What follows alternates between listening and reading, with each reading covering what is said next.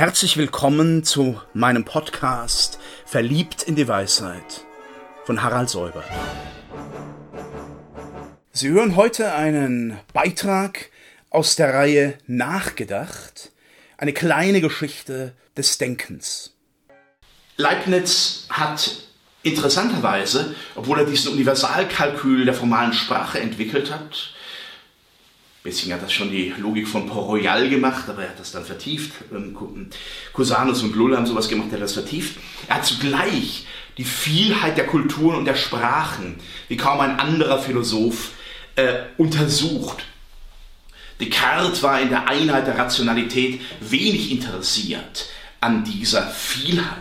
Da gibt es den Rationalismus von Descartes und dagegen dann den Empirismus, vor allem der englischen Philosophieschulen. Leibniz ist eigentlich eine Synthese. Er arbeitet mit der Erfahrung, mit der Vielheit der Sprachen, der Menschen, der Völker. Er ist zum Beispiel einer der ersten, der äh, die Berichte aus China aufsaugt, der Reisen und der Missionare von Marco Polo herunter bis in die neuere Zeit und der dann darauf hinweist, äh, wie stark, wie stark China eine eigene Lehre von Mitte und Maß ausgeprägt hat im Konfuzianismus.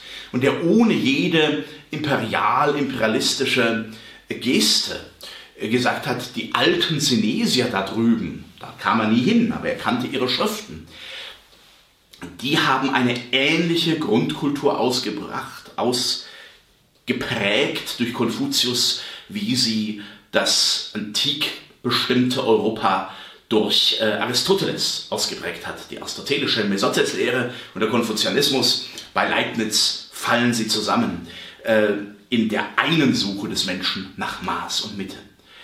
Der Calculus Universalis ist deshalb so überzeugend, weil er die Abstraktion aus der Vielheit der Sprachen, der sprachlichen Weltzugänge erforscht. Und das, was mich an Leibniz sehr fasziniert, ist eben diese Verbindung des Historikers, des empirisch orientierten Kulturforschers und des philosophischen Formalisten. Das finden Sie wirklich kaum irgendwo in der Philosophie-Weltgeschichte in dieser Weise zusammengeführt. Und dann stoßen wir bei ihm, wenn wir in die philosophische, metaphysische Grundlagenforschung gehen, auf zwei Prinzipien, die ja, letzten Endes unser Nachdenken immer bestimmen und an denen man in der Philosophie nicht, vor, nicht vorbeikommt. Das ist einmal die Frage, die Martin Heidegger die Grundfrage der Metaphysik genannt hat. Warum ist Seiendes und nicht vielmehr nichts? Ich könnte mit Gottfried Benn sagen, das ist eine Kinderfrage, die dir erst spät bewusst wird. Die Philosophen stellen eigentlich immer solche Kinderfragen das Erstaunen, das Erschrecken steht am Anfang der Philosophie. Und warum ist Sein und nicht vielmehr nichts? Dass es irgendetwas, dass es wirklich, dass es etwas gibt, dass die Welt ist, das ist selber schon eigentlich höchst erstaunlich. Da spielen sich die Philosophen durch die Generation hin die Bälle zu. Leibniz hat diese Frage wirklich in dieser ganzen Dimension und Tiefe aufgeworfen. Übrigens ein ganz anderer Typus, der darauf antwortet, ist wieder Wittgenstein, der in seinem grandiosen Vortrag über Ethik sagt, nicht wie die Welt ist, ist eigentlich der Grund zum Verwundern, sondern dass sie ist, dass das Sein. Ich würde auch gar nicht sagen, dass das Luxusfragen sind, die sich nur die Philosophen stellen, weil sie mit den alltäglichen Sorgen zu wenig zu tun haben, sondern es sind wirklich die Fragen, die man wenn man vielleicht ganz klar mal ist und in diese Welt hinausblickt, sich auch als ganz philosophisch unverbildeter Mensch stellen kann. Leibniz gibt Antworten darauf.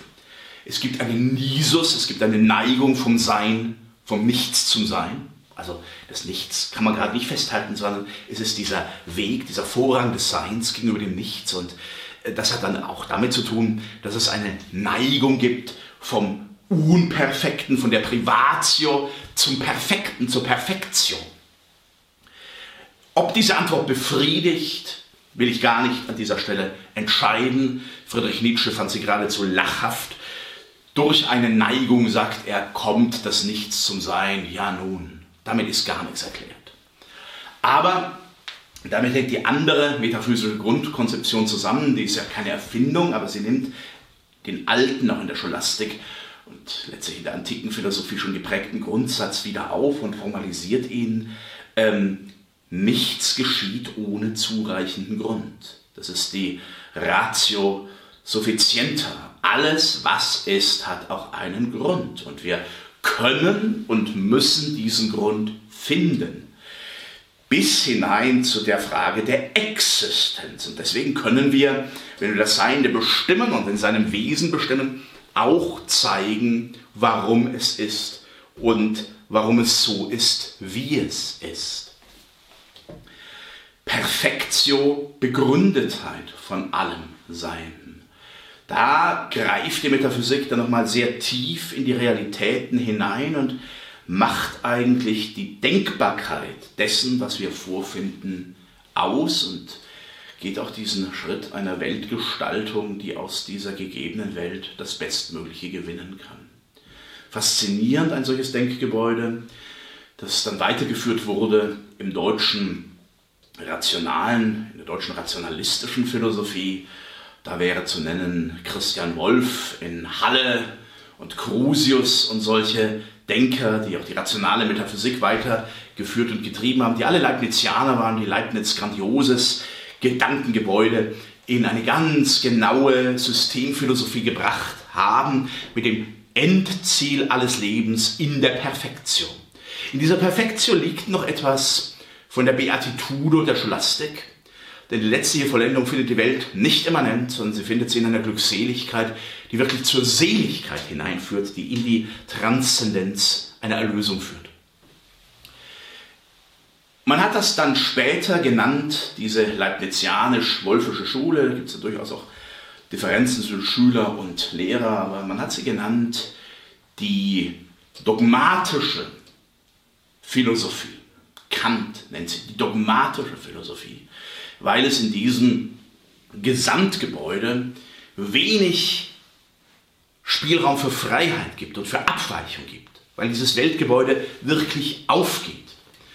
Und ähm, Kant hat sich dann selber positioniert, das wird uns noch eingehend beschäftigen, auf einem dritten Weg zwischen dem alles bezweifelnden Skeptizismus oder jedenfalls den Zweifel so weit wie möglich treibenden Skeptizismus einerseits und dem Dogmatismus andererseits. Nur der dritte Weg, der kritische Weg, ist noch zu gehen, sagt er.